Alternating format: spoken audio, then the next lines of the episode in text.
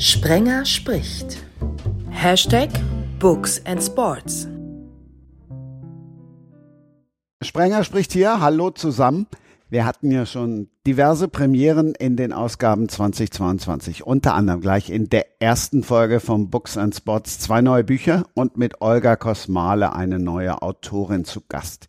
Ihr beachtliches Debüt Nebelangst gab's, wie Miriam Rademachers, im Blut zu gewinnen, dreifach als E-Book. Großes Dankeschön an den Verlag Pieper, denn Nebelangst ist an die Gewinner gleich dreimal als Buch, als Paperback raus. Die Gewinner wollten gerne was in der Hand haben. Ich bin dann wohl einmal mehr alleine mit meiner Vorliebe für E-Books oder Claudia Wuttke, Literaturagentin und nicht verwandt mit dem Spieler mit dem großen Namen Wuttke. Nee.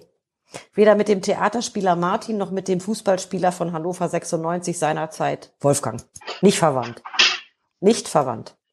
Und wie sieht's mit E-Books aus? Ähm, ich als Literaturagentin und auch als Autorin übrigens bin natürlich, sagen wir mal so, ich bin in der Vermittlung kein großer Freund von den E-Books, weil wir wollen ja alle, dass die Bücher eine gewisse Präsenz haben, dass die Autoren auch Geld damit verdienen können und E-Books werden in der Regel nicht bevorschusst. Das heißt, es gibt wirklich nur das Geld über den Abverkauf. Die Preise sind sehr niedrig. Das heißt, die Tantiemen für die Autoren sind auch entsprechend niedrig. Das ist nicht so mein Favorite. Natürlich gibt es dann so tolle Autoren wie Poppy J. Anderson, die es damals groß gemacht hat. Oder Romy Hausmann sogar, die jetzt auch ganz groß geworden ist im Print, die seinerzeit anfingen als E-Book-Autoren. Diese Beispiele gibt es und die Leute haben Millionen verdient. Alles schön. Aber ich liebe natürlich das gedruckte Buch. Ich bin analog, ich bin ja auch schon ein paar Tage älter. Ähm, und ich würde immer versuchen, für meine Autoren tatsächlich einen Printvertrag zu ergattern. Ich bin auch keine E-Book-Leserin übrigens. Ich schleppe in den Urlaub immer fünf Bücher mit und dann kann ich ein paar Souvenirs kaufen, weil die fünf Bücher dann ja auch auswandern. Stefan Back, Spielerberater, wie hältst du es? Hallo. Hallo, ja, ich bin viel auf Reisen. Deshalb ist das E-Book für mich ein Geschenk, weil da brauche ich nicht immer so viele Bücher mitnehmen. Ähm, wenn ich allerdings zu Hause bleibe mal eine Zeit lang, bevorzuge ich auch das gedruckte Buch, weil die Haptik für mich auch wichtig ist und das ich oder ich früher gerne den Duft vom Antiquariat oder von, von Büchereien genossen habe und das man in einem Buch ja immer noch wiederfindet. Aber grundsätzlich auf Reisen äh, lese ich E-Book. In der vorherigen Ausgabe war schon eine Mocki dabei, Sabrina Mockenhaupt. Wer es gehört hat, hat viel von ihr gehört. In dieser Folge wieder ein Mocki dabei, Sufjan Mokhtari. Hallo. Hallo. Es sind tatsächlich wieder Premieren dann die erste Literaturagentin dabei und mhm.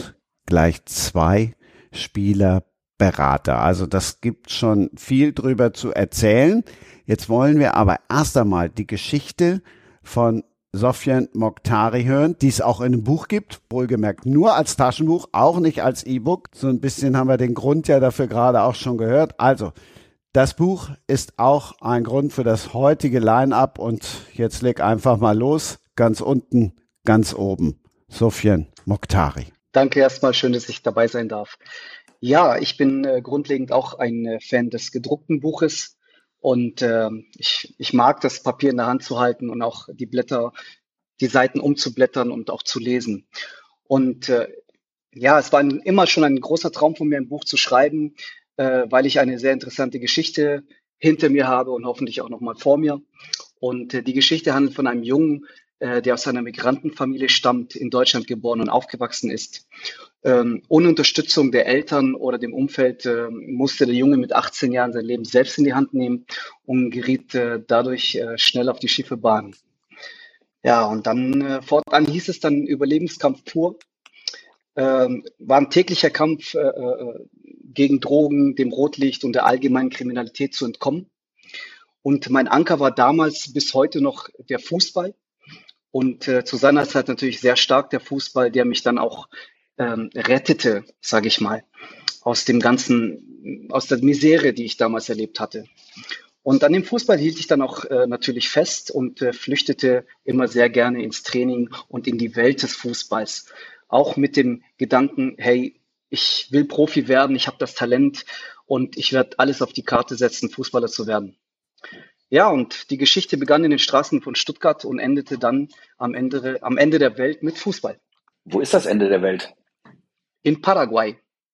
Ah, okay. Ich bin, ich bin äh, dann über ganz viele Umwege äh, in Paraguay gelandet und bin dort äh, ähm, ja, Lizenzspieler geworden und habe dann beim Club River Plate Paraguay, also River Plate Asunción, äh, wo auch der äh, Roque Santa Cruz herkommt aus Paraguay, genau, äh, habe ich dann äh, debütiert und äh, ja, habe meinen Traum sozusagen gelebt.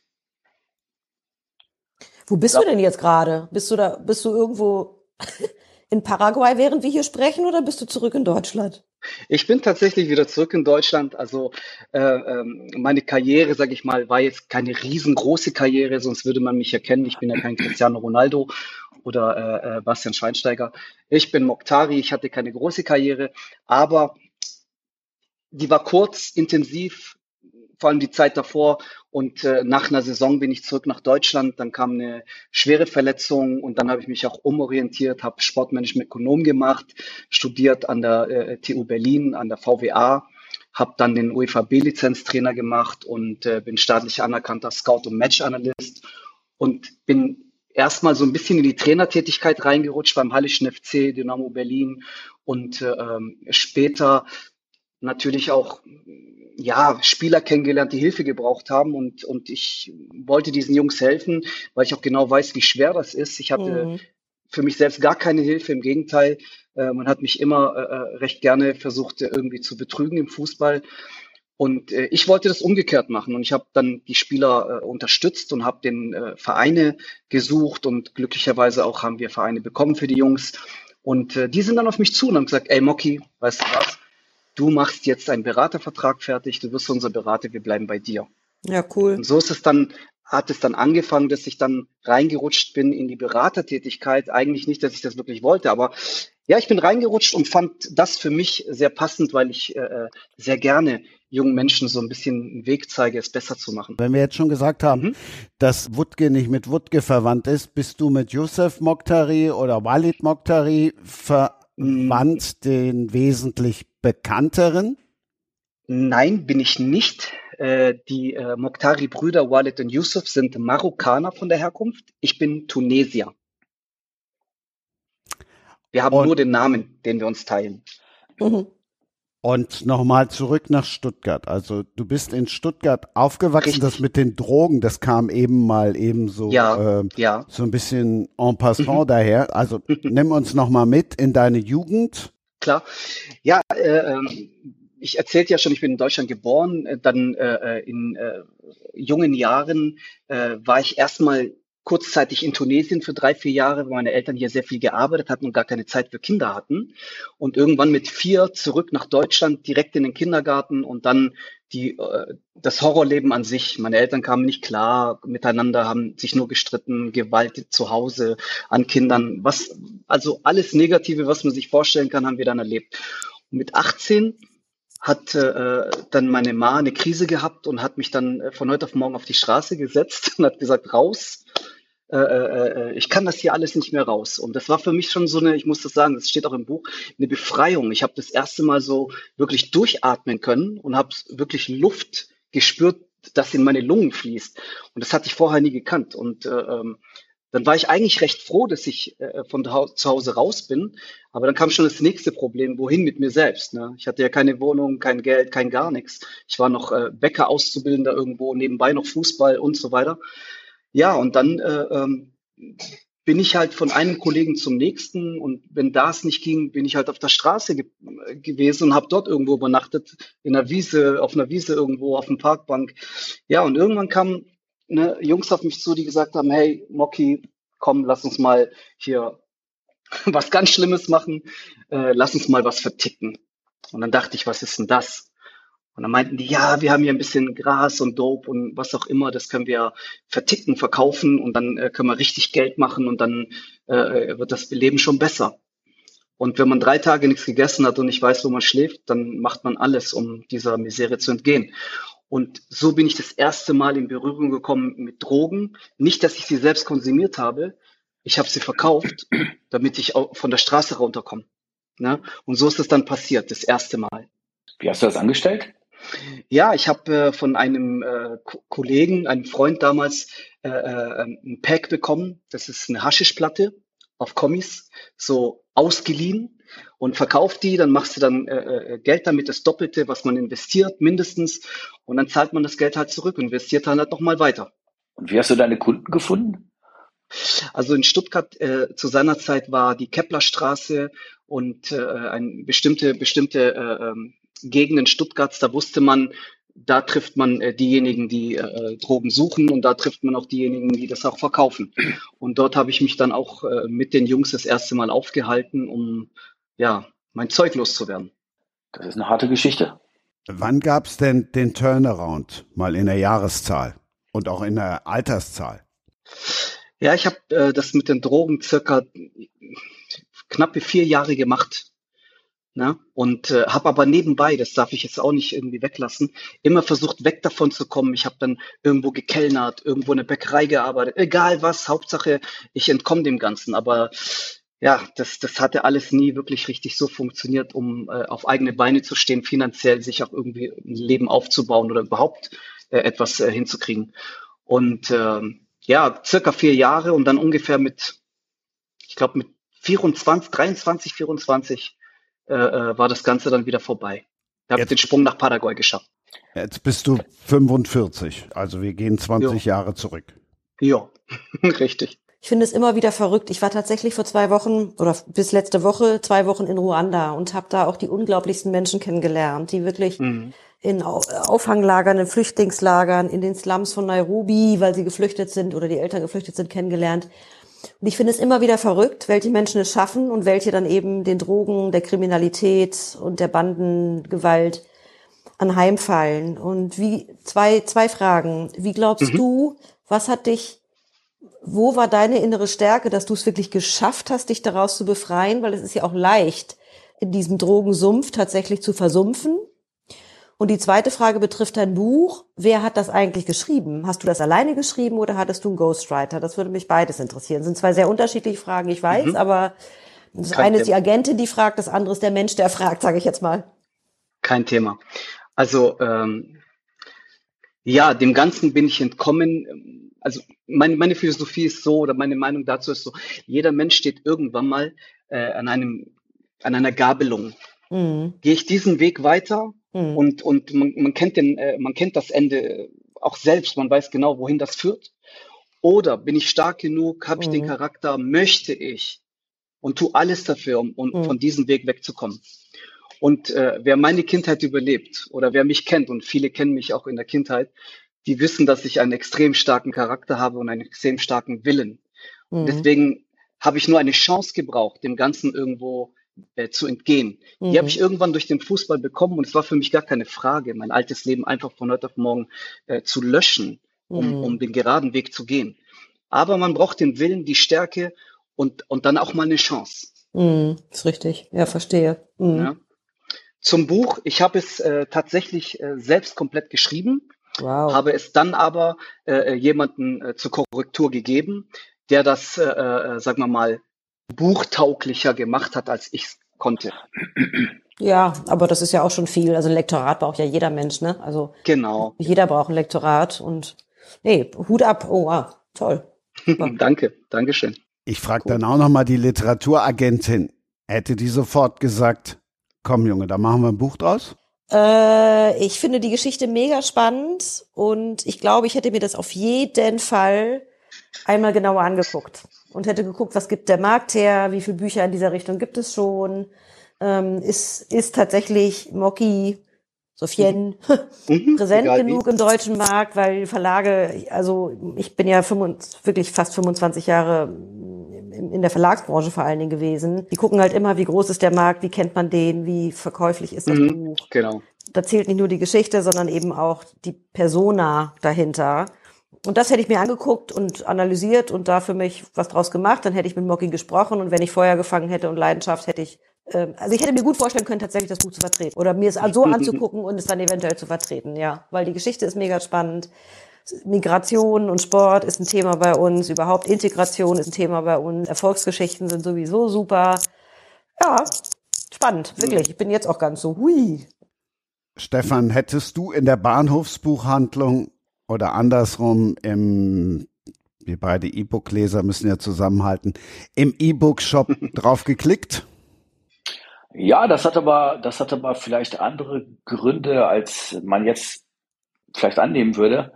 Ähm, das liegt daran, dass ich selber gerade ein Buch schreibe und zwar nicht, nicht über mich oder mein Leben oder nur zum Teil, sondern ich bin in einem Flüchtlingslager aufgewachsen die ersten 18 Jahre. Ach, Und dieses, äh, dieses Flüchtlingslager war seinerzeit das größte Flüchtlingslager weltweit und ist heute so eine Art Ruinenstadt.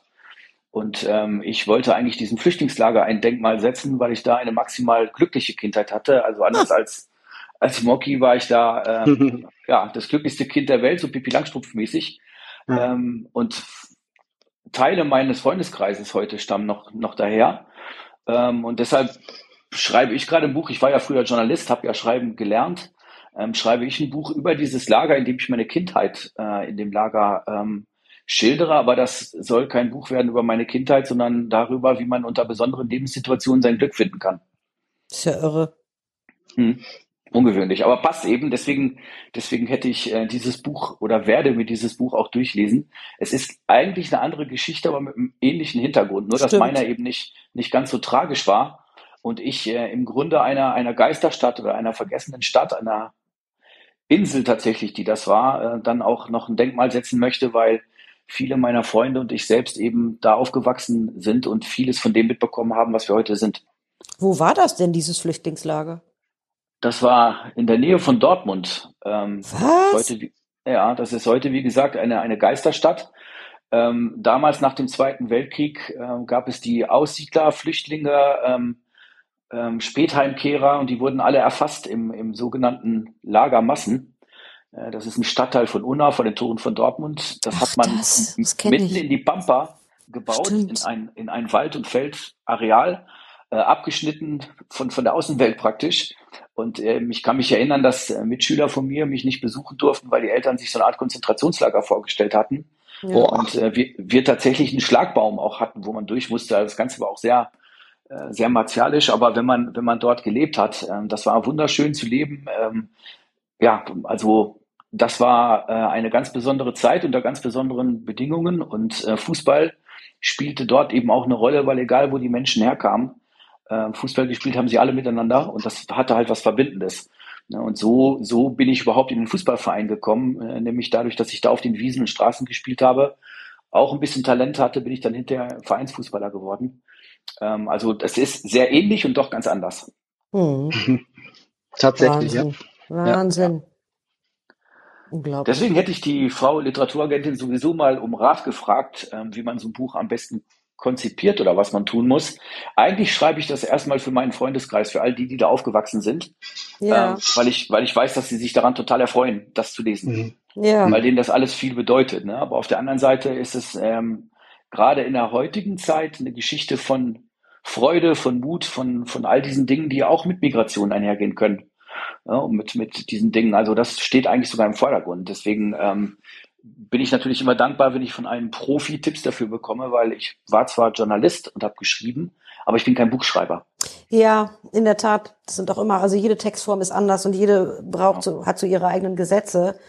Die Literaturagentin in mir sagt sofort, also im Moment sind sowas wie ähm, sogenannte Sagerstoffe, also Nachkriegsgeschichten, 50er, 60er, 70er Jahre, 40er Jahre von mir aus auch noch, wo wirklich Schicksale erzählt werden, die dann in gewisser Weise zu einem Happy End kommen, ja, weil also nicht nicht so depressiv und Mord und Totschlag am Ende, sondern die wirklich, die wirklich eine Auflösung erfahren und zu einem guten Ende führen, die sind wirklich sehr, sehr angesagt. Insofern so ein Lager, was noch nie beschrieben wurde. Ich, ich jetzt, wo du sagst, habe ich da mal dunkel von gehört, aber auch nicht bewusst. So ein Flüchtlingslager mit Heimkehrern und, und eben Vertriebenen und so weiter. Und da dann mal so ein Anti-Ghetto draus zu machen und zu sagen, wir hatten hier echt eine glückliche Kindheit, wir hatten hier eine gute Zeit, finde ich super, finde ich wirklich als Thema total verkäuferisch. Aber was du Ich natürlich wusste, in der das, das Ganze Literatur hört sich schon nach dem Aber an, genau. ja, das hört sich nach dem Aber an. Nee, also das Ja. Setting ist super, aber du brauchst bei einem Buch natürlich zwei Hauptcharaktere, du brauchst einen richtigen Plot, du brauchst eine richtige Geschichte, du brauchst ein bisschen Drama, da muss jemand sterben, da muss jemand verschwinden, da muss sich jemand streiten, da muss sich jemand lieben. Da muss jemand durch so eine Entwicklungsgeschichte gehen, Herausforderungen vielleicht gegen die Eltern und für die Freundin oder für den Freund, wie auch immer, um am Ende so ein Stück weit Gehalt herauszuholen. Also du brauchst halt richtig einen Plot. Allein es aufzuschreiben, ich sag mal, wie so ein Erinnerungstagebuch würde als Buch nicht reichen. Sondern du nee, brauchst das habe ich auch nicht vor. Nee, das genau. auch tatsächlich vor. Ja. Alles, was du beschrieben hast, hatte ich. Todesfälle, Freundschaften, die ein Leben lang oder bis jetzt gehalten haben.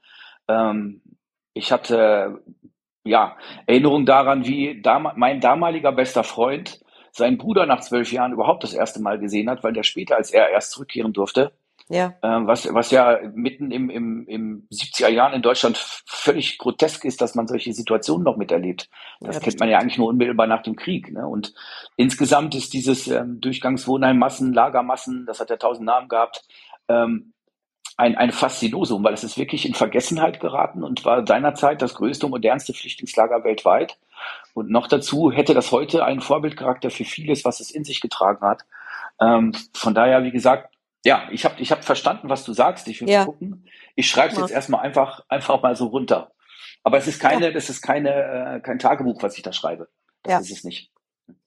Nee, genau. Ich wollte nur sagen, also für wirklich eine anzubietende und zu verkaufende Geschichte oder einen zu verkaufenden Roman braucht es wirklich eine ganz klare, stringente Plotline. Und ich sage ja immer, und das meine ich ganz, ganz bitter ernst, in einem Roman, auch wenn er 300, auch wenn er 500 Seiten hat, kein Satz ist unschuldig. Es gibt keine Füllsätze. Wenn ein Füllsatz irgendwo da ist, wird er gestrichen. Alles, was du schreibst, muss sozusagen die Geschichte, die du ganz klar als roten Faden und Handlungsstrang vor Augen hast, untermauern. Selbst die Beschreibung, wie der Blätterwald rauscht oder wie das Gewitter über dieses Lager hinwegzieht, muss eine Funktion haben, wahlweise irgendwas ankündigen oder irgendwas zeigen. Es gibt Verstehe. einfach kein Laberababa. Gibt es nicht in dem Buch. Wenn ja, wird's schlecht. Gut, verstanden. Da sprach dann jetzt nicht nur die Literaturagentin, wie wir gemerkt haben, sondern die Frau, die noch viel, viel mehr in ihrem Leben gemacht hat, Claudia. Das war jetzt so einmal der Rundum-Abwasch. Das, was ich gerade gesagt habe, war der Rundum-Abwasch, meinst du? Ja. Äh, so das Rundum-Sorglos-Paket. Das Rundum-Sorglos-Paket, naja, da hat jetzt schon der Autorencoach und die Agentin gesprochen, also diejenige, die mit Autoren arbeitet. Ne?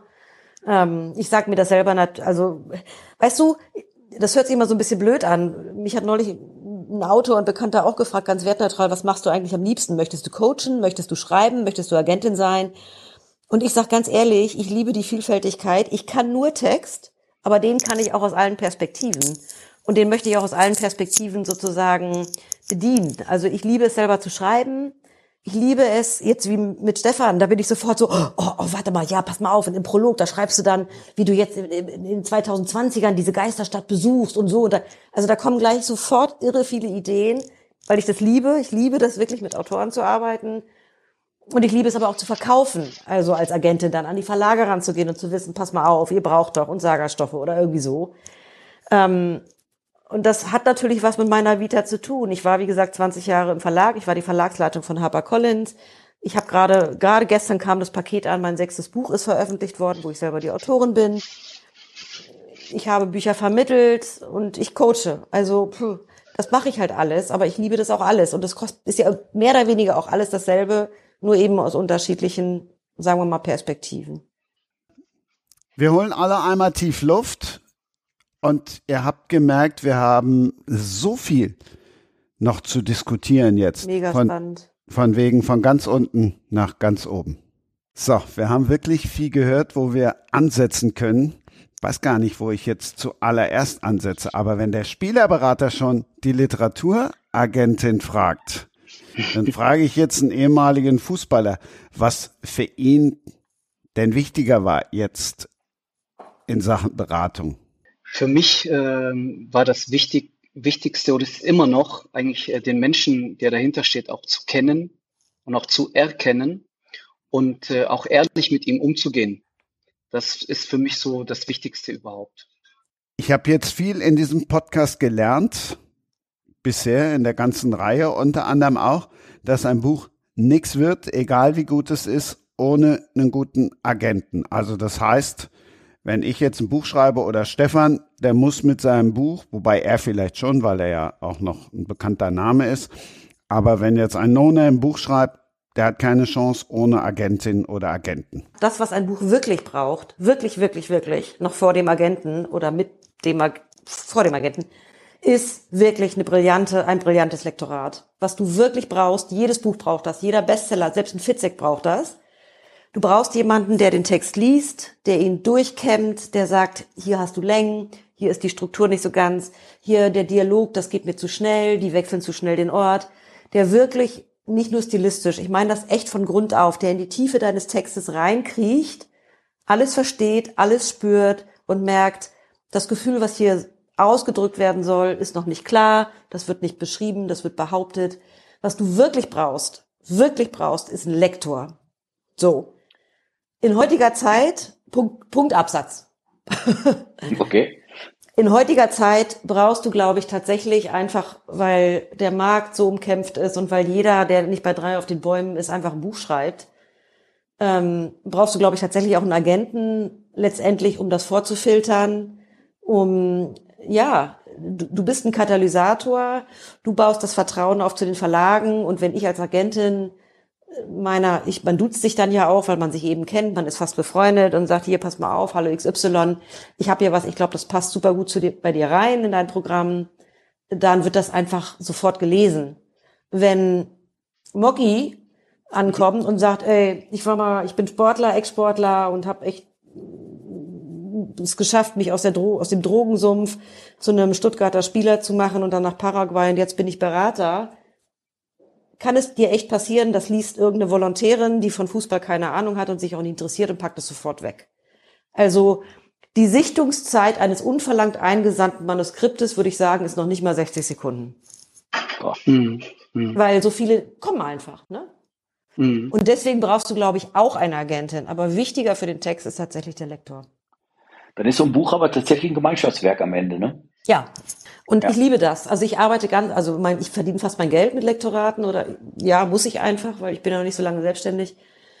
Und ich liebe das, gerade mit deutschen Autoren zu arbeiten. Und das ist so ein Geben und Nehmen. Und ich habe bislang nur tolle Autoren gehabt und die, denen wirklich Fragen zu stellen. Wie meinst du das? Und warum schreibst du das hier? Und was heißt das denn genau? Es ist ein so geiler Prozess und der ist so berei wirklich bereichernd und das ist auch eine ganz enge und wie ich finde ganz großartige Beziehung. Ja. Ein weiterer Vorteil von dir ist, dass deine Tätigkeit als Agentin einen super Ruf hat. Unsere hingegen ganz miesen. Ne? Das kommt ja auch noch, das kommt ja auch noch Ja, das, das ist so lieb, weil ich bin wirklich, ich habe so eine kleine Agentur, wirklich eine kleine, aber tatsächlich ähm, muss ich auch sagen, die Autoren, die ich annehme, bislang habe ich sie auch alle alle verkaufen können oder alle unterbringen können. Nicht immer ganz brillant, also nicht immer ganz Fantastillionen, aber ich habe sie wirklich alle unterbringen können. Aber ich bin wirklich sehr klein. Aber ich mache es auch mit Herzblut und ich lektoriere eben auch. Ich gebe wirklich Tipps. Ich coache eben auch. Ähm, das muss, das kann ich nur mit mit Leuten machen, wo ich auch das Potenzial sehe. Sonst verbrenne ich mich ja. Sonst verdiene ich keinen Pfennig. Ne? Agenten verdienen ja erst im Erfolgsfall. Ist so ein bisschen das, ja, das geht uns, das geht uns ja genauso. Aber man hört schon an deiner Stimme, dass du da voller Begeisterung und Leidenschaft bist und das macht ja schon eine Menge aus. Ja, das ist richtig. Aber wie, das geht euch genauso? Wer verdient auch nur auf Erfolgsbasis? Wir, wir Agenten, Spielerberater. Wir Spielerberater verdienen auch Wirklich? im Erfolgsfall. Mhm. Oh, das wusste ich nicht. Seid Ja. ihr nicht irgendwie mit, also was weiß ich, so eine Art Beraterhonorar, was ihr sowieso kriegt? Nein. Wir bekommen Echt nur nicht? Geld, wenn wir für Spielerverträge abschließen. Ach was. Mhm. Ja, siehst du, dann sitzen Ja. wir ja im gleichen Boot. Ja, Ja, natürlich. Das wusste ich nicht. Das finde ich auch spannend. Wie gesagt, deswegen finde ich es so ungerecht, dass ihr als Literaturagenten so einen guten und wir als Fußballagenten so einen schlechten Ruf haben. Dafür kriegt ihr vielleicht aber auch ein bisschen mehr Provision als wir. Das hoffe ich.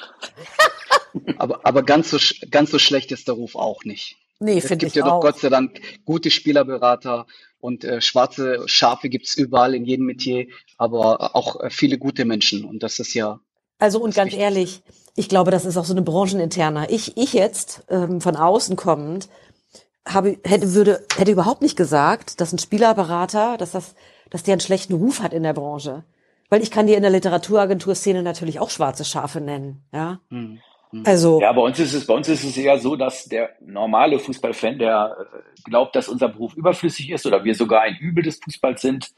Die Journalisten begegnen uns mit sehr viel Skepsis. Ähm, ich glaube auch, dass da manchmal ein bisschen Neid dabei ist. Ähm, daher speist sich das. Ne? Aber wie kaum sollen denn die Spieler, ganz ehrlich, wie sollen denn die Spieler, Entschuldigung, jetzt komme ich mit Vorurteilen, äh, watscht mich ab, Spieler, die vielleicht wirklich von Jugend an nur den Fußball hatten, vielleicht nicht unbedingt Abi und studiert und sich überhaupt gar nicht so bewegen können in solchen Netzwerk, Management, Mhm. Vereinsstrukturen, die vielleicht einfach nur sagen, ey, ich, ich kann gut, ich kann mal zeigen, Fußball, Entschuldigung, ich bin jetzt wirklich entsetzlich blöd. Klischeehaft, ja. Ja, ich bin jetzt sehr klischeehaft, aber ich meine nur, die brauchen doch eine Stimme, die brauchen doch ein Sprachrohr. Wieso ist das denn schlecht? Ja, das Die brauchen doch einen Profi. du sagst. Genau, die brauchen Kontakte in erster Linie und auch Know-how. Und auch unabhängig davon, ob sie Hauptschulabschluss oder Abitur haben oder studiert haben, mit 18 oder 17, äh, hast du einfach auch die Reife noch gar nicht. Das zu Ja, das ist richtig. Von daher, genau, von daher ähm, sind wir beide oder wissen wir beide, was wir machen und warum wir es machen. Die Spieler wissen es auch. Es hat ja auch nahezu jeder Spieler genau aus dem Grund einen Berater. Nur die öffentliche Meinung über uns ist halt nicht ganz so rosig. Was Erlebt ihr das erlebt wirklich so? Weil ich kann das überhaupt Ja. nicht verstehen. Ja, Ja, oft so. auch. Das spielen auch die Medien eine große Rolle, die das dann auch Ja. sehr oft äh, ziemlich äh, schlecht darstellen, was äh, nicht immer der Wahrheit entspricht. Und äh, ich bin mir selbst das beste Beispiel. Ich hätte in meiner Jugendzeit oder in meiner Zeit, wo ich äh, den Sprung hätte schaffen sollen, äh, hatte ich keinen Berater und wusste gar nicht, äh, wie, was, wo, warum. Ja, eben. Und, man äh, weiß doch gar nicht, an wen man sich wie wendet und so weiter. Richtig. Und da wäre ich froh gewesen, dass, wenn einer da gewesen wäre, der gesagt, okay, komm, ich, ich kann da was für dich organisieren, du kannst ja kicken, ich habe dann Kontakt. Oder auch bei einer Vertragsverhandlung oder so, wo Eben, man eben. da steht und nicht weiß, was Sache ist und äh, vielleicht mit Fremdwörtern um die Ohren geschmissen wird, dass man dann sagt, okay, hey, das ist mir zu viel, aber ich habe jemanden, der, der, der kann das, der versteht das und der erklärt es mir dann in meiner Sprache. Ne? Und das Okay. ist ja Es geht ja bei uns, unsere Entschuldigung, wenn ich unterbreche, es fängt ja damit an, dass es schon, dass es schon um die Einschätzung der Leistung geht. Ne, jemand, Beispiel. jemand wie du und ich können, können Leistung einschätzen. Ne? Wir können sagen, pass auf, Genau. bei dir reicht es jetzt im ersten Schritt da und dafür und nicht da und dafür. Du musst diesen und diesen Weg gehen. Das heißt, der erste Schritt ist ja immer eine Bestandsaufnahme. Wozu ist jemand aktuell in der Lage? Und was ist daher Genau. für ihn der beste Schritt? Damit fängt das Genau. Ganze ja schon an. Und das kannst du intrinsisch überhaupt nicht. Stimmt. Genau. Oder auch wie viele Eltern haben den Jungen die Karriere verbaut, weil die einfach äh, in den Spielen oder beim Training oder einfach äh, ähm, ihr, ihr Kind anders sehen, als, als der Verein das beurteilt. Und dann Mhm. kracht zwischen allen Fronten. Und wenn dann ein Spielerberater da ist, der den Eltern sagt, hört mal, Ja. äh, versaust eurem Jungen nicht, Stimmt. macht mal ein bisschen halblang und lasst mich das für euch regeln. Ne? Und diese, Ja. diese Situation habe ich auch sehr oft erlebt, wo Spieler, die eigentlich gescheitert sind durch Eltern, durch was auch immer, zu mir kommen und sagen, ey Moki, äh, mein Vater und der Trainer und was auch immer, äh, kannst du dir nicht irgendwie helfen? Ich, ich muss jetzt zu einem neuen Verein. Und dann tut's mir unendlich leid, wenn ich weiß, dass der Vater ein Hitzkopf ist, der dem Sohn alles verbaut hat. Ne? Und dafür ist auch ein Spielerberater, der sagt, hey, stopp mal, Absolut. ich regel das. Halt du dich mal raus, bevor wir hier irgendwie alles falsch machen.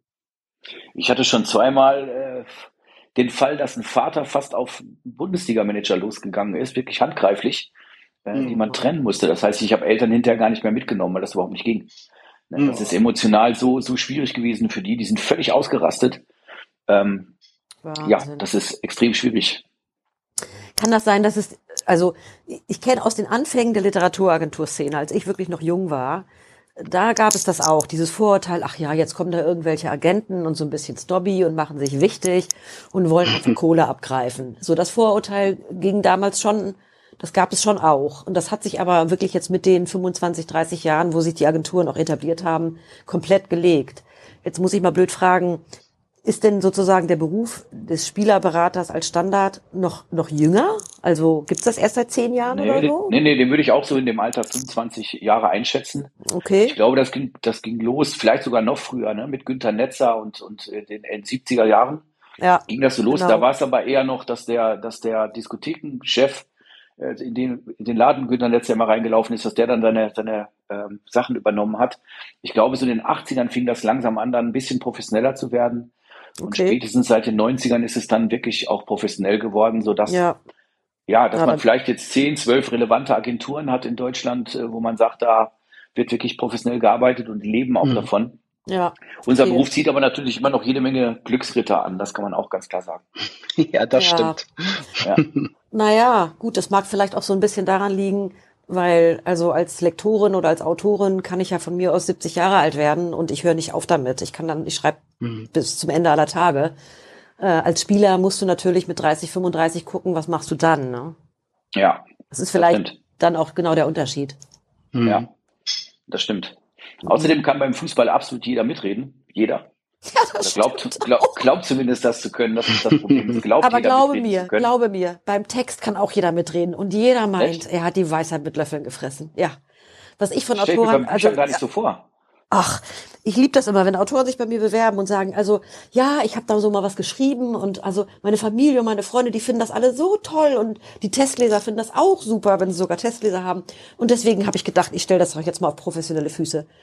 Für mich ist das fast ein Kriterium, es nicht anzufassen, weil was Ja, die genau. Familie und die Freunde und die Testleser sagen, das ist mir, es ist meistens nicht wirklich, wer schon so kommt, das ist eine Haltung, ich, es ist Erfahrungswerte, taugt meistens nicht, ist einfach so.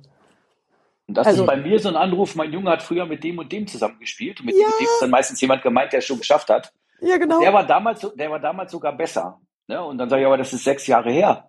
Ne? Ja, genau. Was hat Ihr Sohn in der Zwischenzeit gemacht? Also wenn du diese Anrufe bekommst, da weißt du auch schon, lass dich Weißt wieder du auch. Bescheid, oder? Ja, genau. Ja, ja. ja, Ja, eigentlich das- ist ein bisschen Nähkästchen, aber in der Tat, Es, Ja. es, es gibt alles.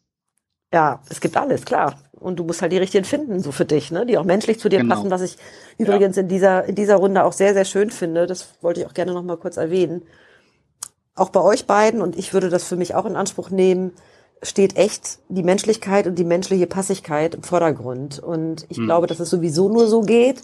Aber ich finde das ganz, ganz schön, ähm, dass, das, dass ihr das aus eurem Bereich auch schon jetzt ein paar Mal immer so erwähnt habt, wie wichtig das Herzblut da auch ist. Und dann kommt jemand, ein Spieler zu dir und sagt, oh Mensch, ich möchte so gern und du magst den und du siehst dann Potenzial und du siehst da bestimmte Konflikte vielleicht und sagst, und das schaffe ich oder das versuche ich mit dir zu lösen, so und dich tatsächlich nach vorne zu bringen.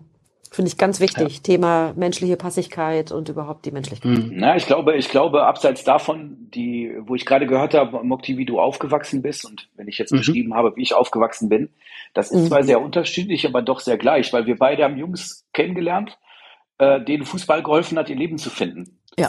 Und die mussten dafür nicht unbedingt Profi werden, sondern auch Zusammenhalt, äh, Halt zu finden, eine Art Ersatzfamilie zu finden. Genau. Gerade die Jungs, die ich kenne aus, aus schwachen ähm, sozialen Verhältnissen, haben ja im Fußball einen großen Halt gefunden. Deswegen ist für uns beide, behaupte ich mal für dich auch, Fußball viel mehr als nur ein Sport. Ja, Ja, und und das, Definitiv. das ist das, was mich auch antreibt als, als Berater, ganz sicher. Ja, also da, da muss ich dir jetzt auch äh, recht geben und auch was dazu sagen, das ist richtig. Für mich ist Fußball jetzt nicht nur Fußball und Sport, das ist wirklich mein Leben. Ähm, wenn man Mhm. mein Buch liest und meine Kindheit kennt und alles, was ich äh, hinter mir hatte, war Fußball immer mein Anker, nicht noch tiefer abzustürzen. Im Gegenteil, es war äh, äh, mein, mein Licht hinter dem Tunnel, sage ich mal, am Ende des Tunnels, wo ich weiß, wenn ich äh, weiter Gas gebe, wenn ich weiter an mich glaube, wenn ich weiter alles äh, auf eine Karte setze und, und, und auch alles dafür tue, dann weiß ich auch, dass ich diese Schritte Richtung Licht hinter dem Tunnel mache. Und letzten Endes ist es nur Frage der Zeit, wann ich aus dieser Situation rauskomme. Und das war halt der Fußball. Und den gab es, und diese Geschichte, die ich habe, mit der können sich ganz, ganz, ganz viele Jungs identifizieren, die identifizieren. auch, Mhm. ja, weil die das Gleiche teilweise erlebt haben, auch aus zerritteten Eltern, Elternhäusern, äh, die auch mehr auf der Straße gelebt haben als zu Hause und wo auch Gewalt äh, an der Tagesordnung stand.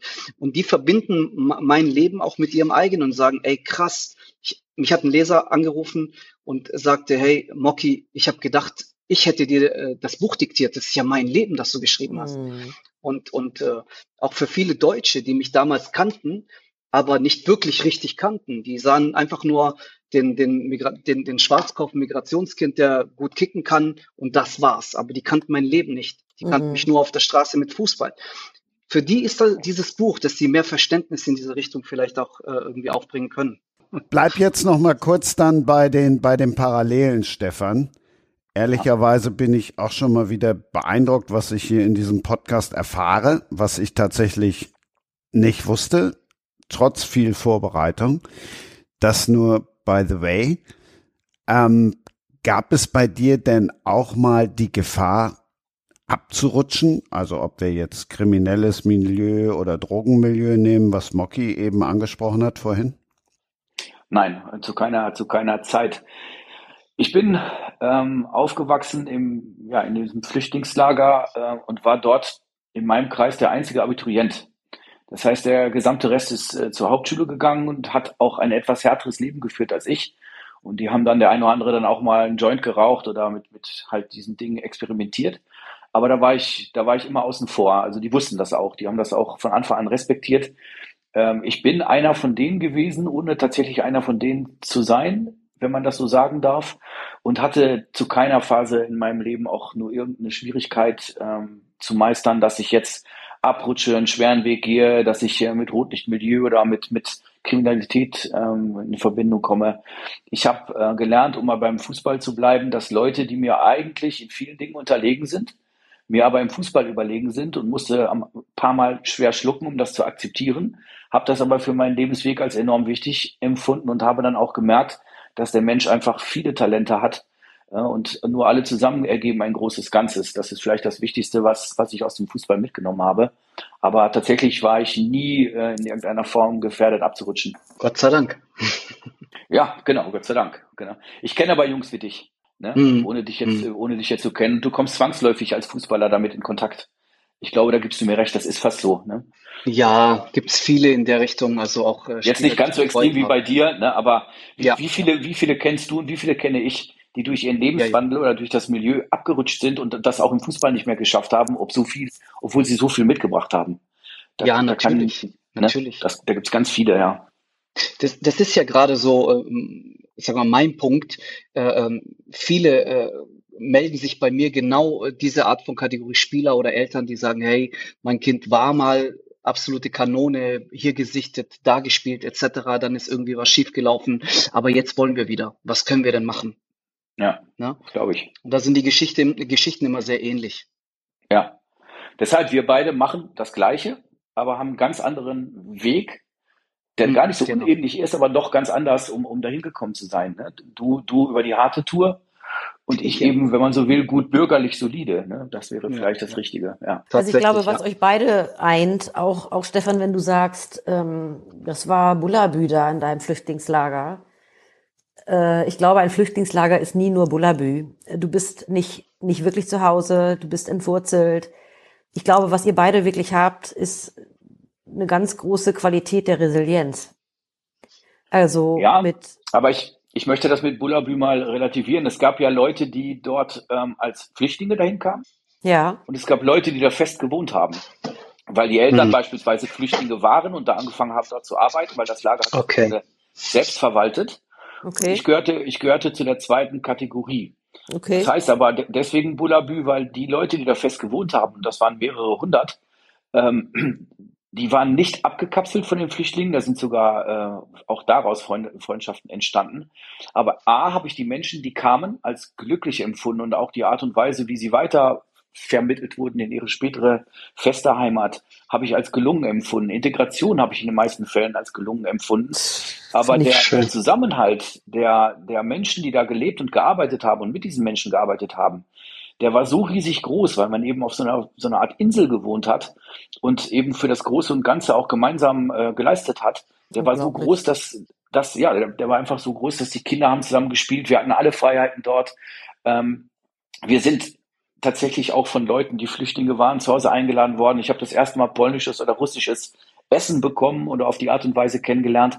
Hm. Ähm, Deswegen ist in, in meiner Erinnerung das Ganze, deswegen habe ich, habe ich diesen Ast- Astrid Lindgren-Begriff verwendet, Ja, weil, weil ich habe wenig Gewalt erlebt, wenig bis gar keine Gewalt erlebt. Ich habe viel, viel Menschliches erlebt. Ich habe viel, viel Herzliches erlebt. Ähm, meine, meine Erinnerungen daran sind durchweg positiv und ich habe mich vor dem Schreiben des Buches, ich habe jetzt vielleicht 40, 50 Seiten bis jetzt geschrieben, Mhm. mit Mhm. vielen Leuten von damals unterhalten und getroffen, die mir fast Ähnliches berichtet haben. Deswegen Bullabü. Also ich wollte ein Flüchtlingslager nicht verniedlichen, aber das dort von der, von der gesamten Anlage, von der. Pflege, von den Einrichtungen, die die hatten, das war unfassbar, wirklich.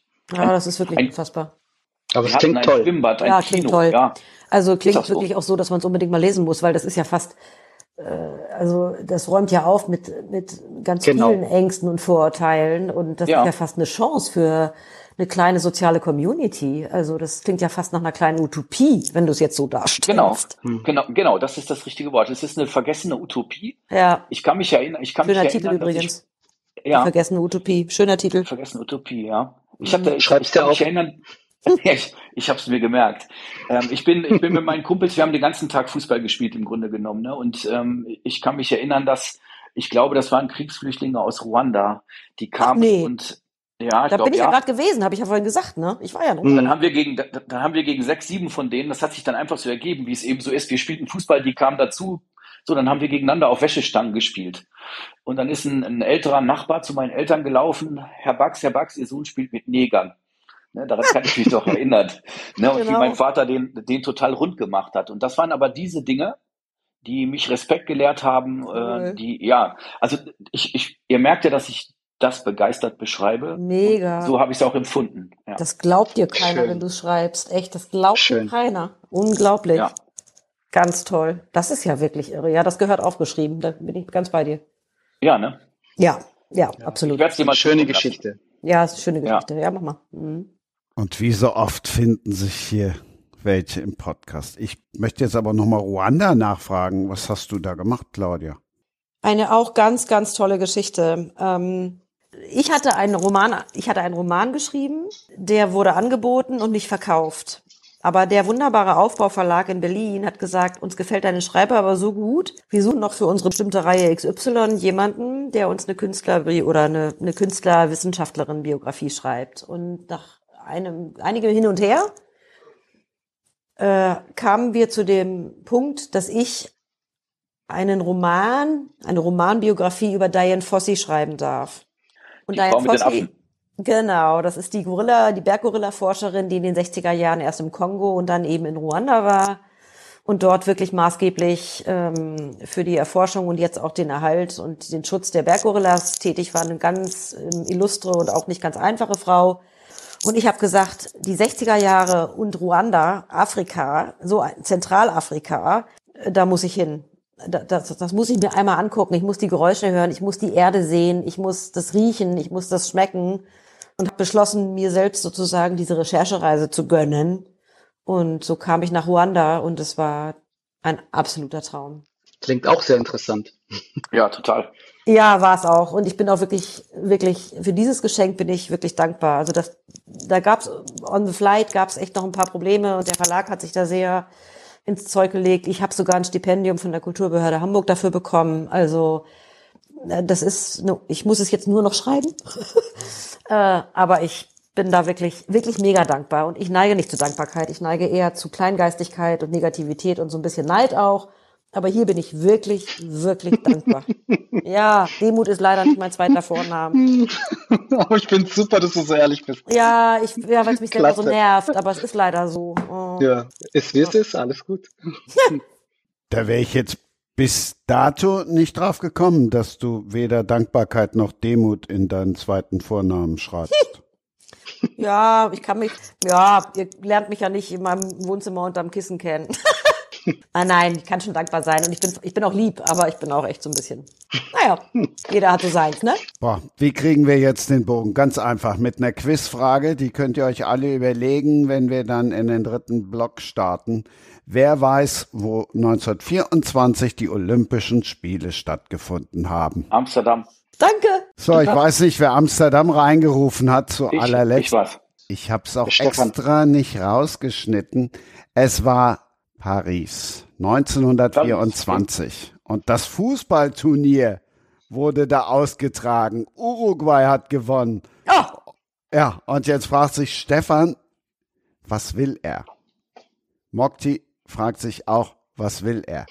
Nur Claudia, die Frag weiß, wo nichts. ich hin will. nee, ich höre einfach zu. Ich dachte, du weißt, wo ich hin will. Ja, die Weltausstellung in Paris fällt mir ein, aber ich weiß nicht, ob die 1924 war. Die Stadt der Mörder. Ach so. Oh, Entschuldigung. 1924. Ich wollte gerade sagen, ja, ach so, ja, das hätte ich ja. Oh Gott, oh Gott. Ja, weil daran habe ich natürlich gedacht, aber das hat ja wenig mit Fußball zu tun und mit Weltmeisterschaften eigentlich auch nicht, in der Tat. Aber das ist ja das, was diesen Podcast eben auszeichnet, diesen Spagat zwischen Books and Sports. Und jetzt im zweiten Teil haben wir gar nicht über Bücher gesprochen, außer, außer über Astrid Lindgren, aber das war ja jetzt nicht so auf ein Buch bezogen. Deshalb kommen wir jetzt dann auch mal zu den Büchern. Und das ist das Buch, was Claudia uns vorstellen möchte. Genau, das ist tatsächlich das Buch, ähm, was ich für heute ausgesucht habe, weil Britta Habekost ist eine wunderbare Frau und Autorin auch der ersten Stunde. Ich war wirklich, ich habe mich selbstständig gemacht am 15. März 2020. Am 16. glaube ich, gab es den ersten Lockdown zu Corona. Das war also alles ganz toll. Und am 20. März habe ich eine, ein unverlangt eingesandtes Manuskript bekommen von einer Britta Habekost. Ich saß damals in meiner kleinen Datsche im Wendland. Das ist so ein mini kleines Häuschen am See und habe die Kraniche irgendwie fliegen sehen und bekomme eine Submission sozusagen und lese in diesen Text rein und krieg Herzrasen. Und wenn ich, also Herzklopfen. Und wenn ich Herzklopfen bekomme und Schmetterlinge im Bauch, dann weiß ich, da ist was dran. Und dann habe ich sofort diese Autorin angerufen und wir haben gesprochen über eine Stunde und es war ein ganz intensives, großartiges Gespräch. Und ich habe nicht viel später dieses Buch angeboten, was jetzt erschienen ist im September 2021, also vor vier Monaten, heißt Stadt der Mörder, ist ein Hardcover, was ich auch großartig finde, ein Hardcover verkauft zu haben, erschien beim Penguin Verlag, den ich sehr, sehr, sehr schätze und die Lektoren auch über alles liebe. Ein unglaublich tolles Projekt. Und das entführt uns in der Tat in das Paris der 20er Jahre. Wir haben es mit äh, sehr blutig zugerichteten Leichen zu tun. Wir haben es mit einem halb gebrochenen Kriminalkommissar zu tun. Wir haben es mit einer jungen Frau zu tun, die aus der Provinz nach einer gebrochenen Liebe nach Paris kam, um ihre Schwester wiederzufinden. Und das Ganze spielt sich letztendlich ab ähm, im Milieu der Surrealisten, was dem Ganzen auch einen wirklich literarischen Anstrich gibt. Und das ist genau auch das, was ich an diesem Buch so liebe. Von meinen Autoren ist sie sicherlich die literarischste. Es ist schon ein Unterhaltungsstoff, sag ich mal, der aber immer eine Folie und einen doppelten Boden hat, auch für Literaturliebhaber, für Liebhaber der Louis Aragon, ähm, der, der, der Sprachakrobaten, die immer ja, also deren Philosophie, die Surrealisten sagen ja, Sprache kreiert, Realität, Rationalität gibt es nicht und wir verwirren über Sprachverwirrung so.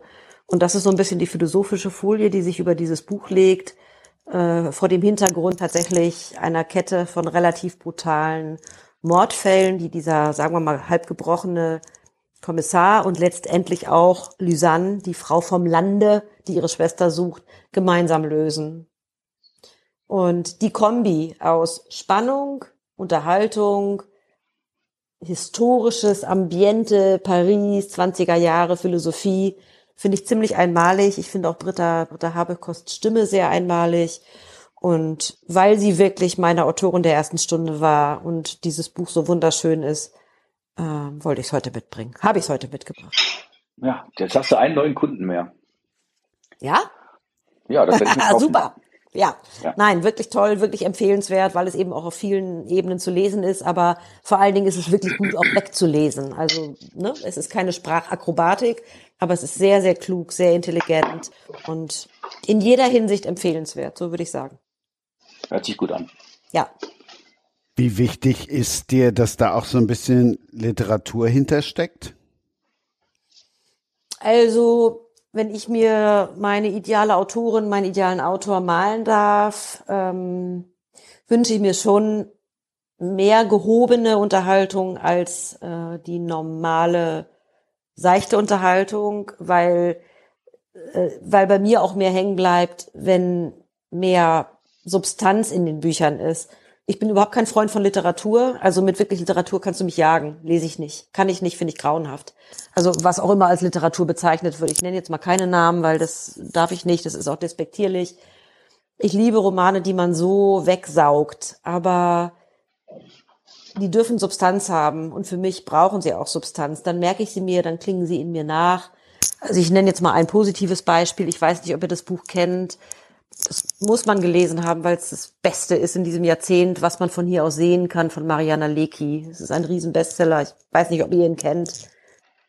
Ist ja auch eher Frauensache vielleicht, das Lesen, aber es gibt so ein paar Bücher und die verfangen einfach, weil sie wirklich mehr zu bieten haben als Frau, Konflikt, sucht man, verliert man, verliebt sich unglücklich, bla bla und wird dann doch gerettet. Also ich liebe schon Stoffe, die mehr erzählen, die wirklich eine Geschichte erzählen und die dem Leser auch was mitgeben auf seinem Weg.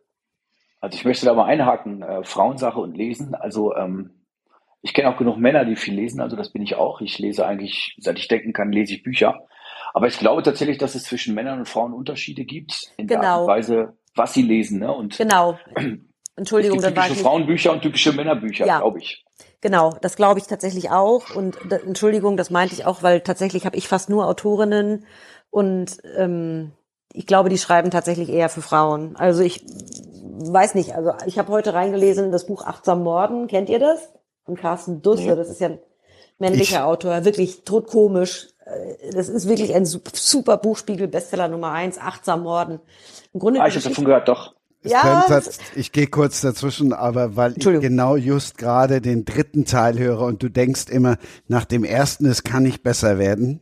Also im dritten Band ist er auf dem Jakobsweg und das ist auch das ist einfach großartig und dann immer wieder diese kleinen philosophischen Einschübe oder diese Coaching-Weisheiten von seinem Coach. Das ist schlicht und einfach, das ist wirklich grandios und das weiß ich jetzt gar nicht. Ist das ein Frauenbuch? Ist das ein Männerbuch? Ich glaube, das ist wirklich ein Buch für alle.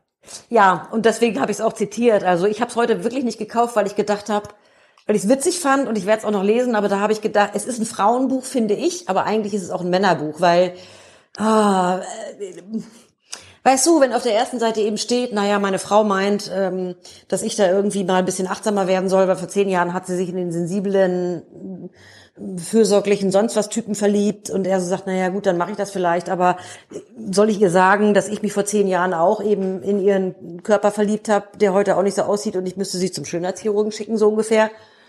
Und da, da bin ich dann mit meinen 55 Jahren, mache ich so mm, und sag, naja, ich stell's doch nochmal weg, weil Männer, also genau, weil ich dann da aussteige. Also ich glaube, es ist wirklich ein Frauen- und Männerbuch. Männer lesen, glaube ich, gerne eher Sachbücher, oder? Korrigiert mich, wenn ich falsch liege, oder Krimis. Nee, gar nicht. Ich, ich gar nicht. Nee? Also keine Sachbücher zumindest, nein. Was liest du denn?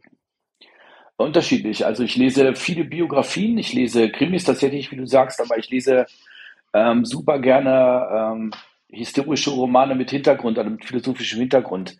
Hm. Vielleicht äh, Wassermusik von T.C. Boyle. Ist das Ah, super, ja klar. Das ist, ein, das ist eines meiner Lieblingsbücher. Ja, unfassbar. Der ist natürlich auch richtig gut. Und der, der ist fast auch, also der ist auch, also der schreibt ja Literatur, ne? Der ist ja wirklich ja. Sprachakrobat vor dem Herrn und auch nicht ganz ohne. Also den finde ich auch relativ anstrengend sogar zu lesen. Mhm. Ja, wobei das sehr kurzweilig ist und weil es auch viele humorvolle Stellen hat. Ja, das stimmt. Dann hast du wahrscheinlich auch gelesen per Anhalter durch die Galaxie oder so. Genau, sowas. Sowas ist ja. mein, mein Stoff unter anderem, ja. Mhm. Obwohl ich, wenn ich heute auch noch ein Buch vorstellen soll, was anderes vorstellen werde. Natürlich stellst du noch eins vor, aber ich wollte diese gewachsene Freundschaft jetzt nicht sofort äh, zersprengen. Das mache ich dann später auf den Düss nochmal zurückzukommen. Carsten Düss, ehemaliger Rechtsanwalt, der jetzt dieses Buch geschrieben hat oder diese drei Bücher geschrieben hat. Also was noch geiler ist, habe ich ja auch schon oft genug gesagt, dass ich ja Hörbücher liebe, wenn du es dir vorlesen lässt. Das ist oh ja. einfach, das ist einfach grandios. Erst denkt man beim, beim, den ersten Teil hat er nicht selber gelesen und dann denkt man halt, oh, wieso muss er jetzt den zweiten selber lesen? Er kann auch vorlesen. Und ich finde, das ist so ein Mann in der Midlife-Kreises mit 45. Mehr Männerbuch geht ja nicht. Ja. Das stimmt. So, und jetzt zerstöre ich eine gewachsene Nö. Freundschaft. Nö. Sie haben sich gefunden. Er will ihr sein Buch bringen. Sie soll es lektorieren und verkaufen. Und jetzt sagt er, das hier ist für mich Literatur. Und sie sagt, um Gottes Willen, was ist das denn, Stefan Bax? Genau, ich habe überlegt, als du gesagt hast, hier geht es um Bücher und dass man vielleicht ein Lieblingsbuch vorstellen soll, habe ich mir überlegt, was ist eigentlich mein Lieblingsbuch? Ähm, ich lese, ja, keine Ahnung, vielleicht seit ich sechs, sieben, acht Jahre alt bin. Ähm, manchmal lese ich zwei Bücher oder drei parallel, je nachdem, in welcher Verfassung ich bin. Ähm, mit anderen Worten, ich bin das, was man ein Vielleser nennt. Es vergeht kein Tag, an dem ich nicht lese. Wahnsinn. So, und dann habe ich halt so viel Bücher gelesen und auch so viel verschiedene, dass ich dachte, was in Gottes Namen ist jetzt dein Lieblingsbuch? Und ich habe einfach überlegt, welches Buch hast du am meisten gelesen? Also welches Buch hast du immer wiederkehrend, immer wieder gelesen? Ich würde sagen, deutlich über 20 Mal in meinem Leben. Wie bitte? Und ähm, habe mir dann überlegt, warum? Warum liest du ein Buch als Jugendlicher, als Erwachsener, als, als junger Erwachsener, als alter Erwachsener? Ich bin jetzt auch schon 57 Und deswegen ähm, ist die Wahl bei mir tatsächlich auf die Schatzinsel gefallen Hm. äh, von Robert Louis Stevenson, ähm, das jetzt gerade wieder neu herausgekommen ist in etwas modernerer Sprache. Ähm, und ich habe überlegt, was fasziniert mich an der Geschichte so? Und ich glaube, dass in unserer technokratisierten und durchgetakteten Welt ähm, einfach dieses, dieses Abenteuer, dieses einfache Abenteuer einer Schatzsuche gegen Piraten, ähm, dass das einen so fasziniert und diese gebrochene Gestalt von dem Long John Silver, dem Bösewicht, der böse ist, aber dann manchmal doch nicht so richtig, dass das einfach in unserer heutigen Welt, wo Kinder fast keine normale Kindheit mehr haben, vielleicht sogar in der Pandemie jetzt das Ganze noch schwieriger ist, dass das so eine Sehnsucht in mir äh, ja weckt nach nach Abenteuer, nach Wegfahren, nach allem hinter sich lassen, nach Freiheit tatsächlich auch ähm, und dass es das vielleicht immer schon getan hat. Also ähm, das ist, das ist das Buch, was ich mit Abstand am meisten gelesen habe. Das ist das Buch, was ich meinem Sohn als erstes näher gebracht habe, weil diese Rolle des Jim Hawkins eben auch eine total spannende Rolle ist, also des kleinen Jungen oder des, des Jungen, der da mitspielt. Und ich habe dann natürlich ähm, gelesen, unter welchen Voraussetzungen Robert Louis Stevenson das geschrieben hat, der übrigens aus einer ähm, Leuchtturmdynastie in Schottland kommt. Fast jeder schottische Leuchtturm ist von der Familie Stevenson erbaut worden. Jedenfalls hat er mit seinem Neffen eine Schatzkarte gezeichnet als Spiel. Und beim Geil. Zeichnen dieser Schatzkarte ist ihm dann die Geschichte, eine dazugehörige Geschichte eingefallen. Und ähm, ich glaube, dass das ein ganz großes Stück Weltliteratur ist, unabhängig davon, wie man das literarisch bewertet. Hm. Aber was sich über so lange Zeit so oft und so viel verkauft und so oft verfilmt worden ist, das kann nicht schlecht sein. Klasse. Jetzt ist es raus. Jetzt bin ich erleichtert. Ja, ich bin gerade vor allen Dingen auch ergriffen, das Buch kenne ich natürlich, über die Entstehungsgeschichte, die war mir nicht klar. Und ähm, in meinem anderen Leben bin ich auch ein großer Fan des Human Design. Ist egal, was das jetzt ist, aber ich sehe wieder, ähm, wie wichtig es ist, seinem Herzen zu folgen und nicht sich im Kopf zu überlegen, was will ich vielleicht schreiben, was will ich vielleicht machen, sondern diese Geschichte kam, weil jemand Spaß hatte am Spiel, am Zeichnen, am mit einfachen Mitteln mit seinem Sohn da so eine Schatzkarte malen. Und das war der, die Initialzündung für so eine fantastische Reise, in Anführungsstrichen. Ja. Das finde ich gerade so mega spannend. Und ich glaube, wer auch immer meine Botschaft an meine Autoren, wenn die mich fragen, was soll ich schreiben, sage ich, nee, nicht was sollst du schreiben. Was, was will denn raus? Was willst du denn schreiben? Wo schlägt dein Herz? Weil ich glaube, das ist so wichtig, auch im Schreiben, dass das rauskommt. Und dann gucken wir, wie wir eine Geschichte draus machen können. Aber nicht, was will der Markt? Völlig falsche Frage. Beantworte ich meinen Autoren nicht mehr. Ja, weil dann wäre es ein Lohnschreiber. Lohnschreiber und im Zweifelsfall aber auch schlecht, ja. Im Zweifelsfall Ja. auch, da fehlt was. Da fehlt der Funke an Inspiration einfach. Fantasie, Ja. Liebe, Leidenschaft. Ich weiß nicht, diese Dinge, die sich energetisch eben auch ihren Bahn, ihren Weg bahnen, in den Text rein. Das ist einfach so. Ja. Fantasie, das ist halt äh, das, das Hauptstichwort. Ne? Wenn du so eine Karte malst mit deinem Neffen und äh, schon beim Zeichnen dieser Karte äh, schweift deine Fantasie ab und wird zu einem Buch am Ende. Ja, Das ist genau. ja echt eine, eine Hammergeschichte. Hammergeschichte, genau. Hm. Mega, richtig gut. Tolles Buch. Die Schätze, die wir alle finden wollen und heben wollen noch, oder? Ja, genau, darum geht's. und, und, und wie weit man alles hinter sich lässt oder ins Risiko geht. Ja, auch das. Mut gehört dazu, Ja. ganz wichtig. Loslassen, all diese Dinge gehört einfach dazu Genau. im Leben. Ist das was, was du auch Spielern mitgibst, dass du ihnen sagst, Mensch, lest mal? Ähm, das steht jetzt nicht als erstes auf meiner Agenda, wobei, wobei man sagen muss, dass es ähm, völlig unterschiedliche Spielertypen gibt. Tatsächlich hatte ich heute auf Instagram gepostet, dass ich heute diesen Podcast aufnehme und ein namhafter Trainer, der bei mir unter Vertrag ist, hat mich nach einem Buchtipp gefragt. Ähm, Spieler lesen, lesen völlig unterschiedliche Sachen und ähm, mir ist es im Grunde fast schon egal, was sie lesen. Hauptsache, sie lesen und beschäftigen sich eben auch mit anderen Dingen. Äh, und ähm, ich glaube, dass mein Buchgeschmack sich im Laufe der Jahre von 18 bis heute, Schatzinsel ist vielleicht eine Ausnahme, sich ein bisschen geändert hat. Deswegen ist es für mich unglaublich schwer, im heutigen Alter einem 19-Jährigen ein Buch zu empfehlen, weil es einfach komplett andere Dinge sind. Ähm, mit, mit 19 zu lesen und mit fast 60 zu lesen, das ist zumindest meine Meinung. Aber das, den, den, den Kopf zu öffnen für derlei Dinge, dazu gehören übrigens auch für mich gute Filme äh, oder auch gute Musik. also Kunst im Allgemeinen. Ähm, das, das versuche ich schon, wenn es sich anbietet. Es gibt natürlich äh, Menschen, die haben daran wirklich nun kein Interesse. Dann, dann ist es auch erstmal vergebliche Liebesmühe. Frage ganz kurz, das möchte ich gerne einmal loswerden. Kennt ihr beide oder einer von euch oder ihr beide oder ihr drei das Buch Chick, Wolfgang Herrndorf? Mhm. Chick? Nee. Ähm, da guckt mal beide rein, weil ich glaube, für 19-jährige junge Spieler ist das ein ganz, ganz wunderbares Beispiel für äh, Hoffnung finden, losfahren, Freundschaften knüpfen, Ziele im Leben finden, Hoffnungslosigkeit aufgeben. Chick, Wolfgang Herrndorf hat eine ganz, ganz, also der hat sich umgebracht letztendlich, der hat lange Jahre gegen seinen Gehirntumor angekämpft und hat sich irgendwann wirklich tatsächlich die Kugel gegeben in Berlin. Noch nicht so lange her, zwei Jahre, glaube ich. Und Chick ist ein wirklich auch Bestseller geworden. Ist ein relativ dünnes Buch, also Chick wie Tschüss, nur mit ICK am Ende, Chick. Und das ist eine ganz, die ganz ungewöhnliche Freundschaft zwischen einem Deutschen und einem Migranten tatsächlich, die auf einen Roadtrip gehen. Und ich kann mir vorstellen, dass das was ist für junge Spieler. Also was ich weitergegeben habe bis jetzt drei oder vier Mal ist das Buch Weit gegangen von Dave Eggers. Okay. Ich weiß nicht, ob das hier ein Begriff ist. Ähm, Dave Eggers hat die Geschichte tatsächlich auch eines Migranten, der es hinterher bis in die USA geschafft hat, aufgeschrieben, der durch die Bürgerkriegsviren in Afrika, äh, glaube ich, als Vierjähriger oder Fünfjähriger ohne seine Eltern startet und über zehn Jahre, tausende von Kilometer durch Afrika wandert, nahezu alles verliert, was er hat, äh, Freunde, alles. Und der dann in den USA angekommen noch Opfer eines Raubüberfalls wird. Und Wahnsinn. das Buch Oh schreibt er praktisch, als er in seiner Küche gefesselt sitzt. Und das Buch ist so voller Hoffnung und Humor, dass ich das verschenkt habe, um den Spielern zu zeigen, egal was ihr jammert Ja. und was ihr manchmal Hartes ertragen müsst, das ist nichts im Vergleich, was andere Menschen ertragen müssen. Und die haben trotzdem im Humor nicht verloren. Also das hatte mehr so einen, so einen Holzhammer erzieherischen Anstrich, was ich da gemacht habe.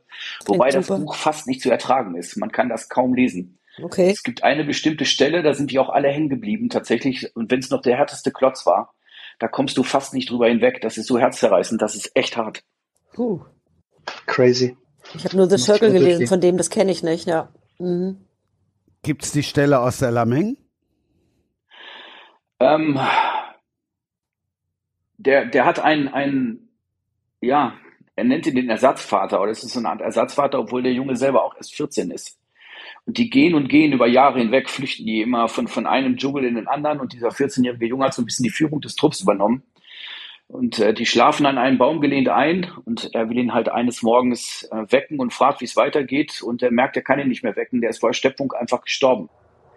Und diese, diese Hinführung auf diese Szene, die ist so, puh, die ist schwierig. Also, äh, wenn man das liest, das kann man echt, das ist wirklich schwer zu ertragen, wenn man ein ganz normales Herz hat. Es gibt schon Schicksale, die sind, die gehen einfach unter die Haut. Und äh, ich finde es auch gut, dass äh, Menschen Interesse an diesen Schicksalen äh, zeigen Ja. und auch Ja. vielleicht irgendwo auch ein bisschen Support äh, äh, und äh, nicht diese Einstellung haben, nach mir die Welt. Ne? Und äh, es gibt viele tolle Geschichten, die erzählt werden sollen, aber auch viele Schicksale, die erzählt werden sollen. Und äh, wir müssen gucken, wo wir dann stehen und das Beste draus machen. Ja, und dieses Buch ist eben so besonders, weil es sehr humorvoll ist, auch wenn es sich noch so schlimm anhört. Mhm. Dieser Mensch, der das aufgeschrieben hat, ähm, der hat, oder der es hat schreiben lassen vom Dave Eggers in dem Fall, der hat halt seinen Humor nie verloren, oder seinen Lebensmut nicht verloren, was man fast gar nicht glauben kann, dass das geht bei der Geschichte. Das ist vielleicht das Interessanteste an diesem Buch. Aber das ist das, was ich, was ich Spielern von mir mal gegeben habe, wenn die der Meinung waren, die ganze Welt ist gegen sie. Ja, dann Und- ich ja. gesagt, guck mal. Und, und wisst ihr, das finde ich gerade als saturierte, saturierte westdeutsche Troller ähm, so, so faszinierend, weil ich sitze hier warm und trocken. Ähm, wir haben unser Living, wir können irgendwie, ich kann für meine Tochter Klamotten shoppen. Und wenn es schlecht läuft, jammer ich den ganzen Tag, was ich alles nicht hab, ja. Und dann komme ich nach Ruanda oder höre mir solche Geschichten an, wie ihr sie gerade erzählt und sehe, was wirklich Armut heißt und was wirklich Ja. Subsistenz heißt. Und ich denke immer, und das meine ich eben vorhin auch mit, ich bin nicht dankbar genug, weil also ich schäme mich dann und, und sag, was für ein Luxusproblem hast du eigentlich? Was ist mit deiner Psyche los? Mag ja sein, du hast irgendeinen Traum erlebt, aber hallo, kannst du mal ein bisschen fröhlicher in diese Welt gucken? Weil du hast alles. Ja, ich muss nicht drei Tage auf der Straße schlafen und, und womöglich mit Drogen mein Geld verdienen, weil ich sonst nicht weiß, was ich essen soll. Ja, das, das ist, es ist wirklich äh, ein schwieriges Thema, finde ich. Ja, auch äh, schwer zu, für manche Menschen auch schwer zu ertragen. Ne? Aber Armut gibt es überall. Und Entschuldigung, wenn ich das sage, ich meine es ist absolut nicht böse. Dafür müssen wir noch nicht mal nach Ruanda. Nee. Äh, auch äh, hier um die Ecke gibt es so viel Elend und Armut, aber auf einem anderen Niveau. Ne? Ja. Wenn, wenn, wenn, wenn Ruanda äh, zehn Kinder nichts zu essen haben, dann sind die arm, ganz einfach. Und aber es gibt hier genug Familien, die wissen auch nicht, wie sie morgen das Brot auf den Tisch kriegen sollen. Absolut. Und das ist auch Armut. Nur hier ist es alles ein bisschen schöner verpackt. Äh, Ja. Hier geht's der Masse ganz gut. Man guckt gerne mal weg, etc. pp. Aber ich bin auch in dem Absolut. Umfeld groß geworden, wo, wo, wo, wo Nachbarn sich gegenseitig Brot gegeben haben, weil mal hatte die Familie nichts und die andere auch nichts, aber die hatten Kinder, die ernährt werden müssen. So bin ich auch aufgewachsen. Ja. Ne? Und Armut gibt es überall. Man muss einfach nur mutig sein, die Augen aufmachen und sagen, hey, es ist auch hier der Fall. Nur Ja, auf einem anderen Niveau vielleicht. Absolut. Naja. Um dann jetzt nochmal mit dem Klischee zu kommen, da wäre ich jetzt im Vorhinein auch nicht drauf gekommen, dass es in einem Podcast mit Spielerberatern und einer Literaturagentin plötzlich um Armut und Demut geht. Naja, es ist ja so, dass wir auch nicht mit äh, geschlossenen Augen durchs Leben gehen und wir sind ja auch nicht als Spielerberater geboren. Jeder Ja. hat ja seine eigene Herkunft. Ähm, jeder hofft, also ich hoffe, dass zumindest jeder auch mal über den Tellerrand schaut. Wie gesagt, ich bin gut bürgerlich aufgewachsen. Ich habe Armut nicht kennengelernt. Ich habe Hass nicht wirklich kennengelernt. Ich habe Kriminalität gesehen, natürlich. Ich bin ja nicht blind, aber ich habe sie nicht selber erfahren. Auch nie Gewalt. Von daher bin ich da schon sehr privilegiert. Aber gerade Fußball, Sport ist ja hier auch ein Thema dieses Podcasts. Gerade im Fußball kommen so viele Leute zusammen und in der Kabine hörst du eben dann doch viel. In der Kabine schütten manche ihr Herz aus oder du triffst dich auf, auf Mannschaftsfeiern oder du bist auf Mannschaftsfahrten, wo du dich näher kennenlernst. Und dann kommen dann doch Themen, wo du denkst, wow, also man, man lebt gerade durch Fußball eben nicht in einer Blase, es sei denn später als Profifußballer, sondern man lebt mitten in der Welt als, äh, als, als Ja. Fußballer. Das ist einfach so. Ja. Wir hätten zusammen in einer Mannschaft spielen können. Ne? Wir beide hätten ja locker in einer Ja. Mannschaft spielen können. Ja, ihr seid ein Ne? gutes Team, Was- das habe ich auch so das Gefühl. Nein, nein. Mhm. Aber, aber, aber auch was, was unsere, was, äh, das ist ja völlig wurscht, ob du aus Armut kommst und ich nicht. Ne? Ja, ja. Wir, ja. hätten uns, wir hätten uns unter anderen Umständen außer dem Fußball wahrscheinlich nie kennengelernt. Aber im Fußball Ja. eben doch. Ne? Auf Und das jeden ist Fall. das, was, was den Fußball ausmacht. Ja, Fußball verbindet auch. Ja, Fußball verbindet, Ja, das stimmt. Definitiv. Ja, das stimmt. Definitiv. Sag sogar ich. Es ist auch irgendwo meine Geschichte, die auch Verbindung zeigt, äh, weil ich ja in, in, in dem Umfeld, wo ich groß geworden bin, in, in dem Dorf bei Stuttgart, wo ich groß geworden bin, äh, äh, war ich ja so ein bisschen so, sagt man, raus aus der normalen Gesellschaft in Anführungsstrichen. Aber wenn wir dann auf dem Platz standen, dann haben mich äh, die Leute auch umarmt, äh, wenn ich ein Tor geschossen habe, die mit mir privat nichts zu tun haben wollen. Ja. Und das zeigt dann aber auch, auf dem Platz ist es eine andere Sache. Ne? Da bist du doch wieder, äh, bist du in einem Team. Da, da gehört ihr alle zusammen und da ziehen sie alle an einem Strang, um zu gewinnen.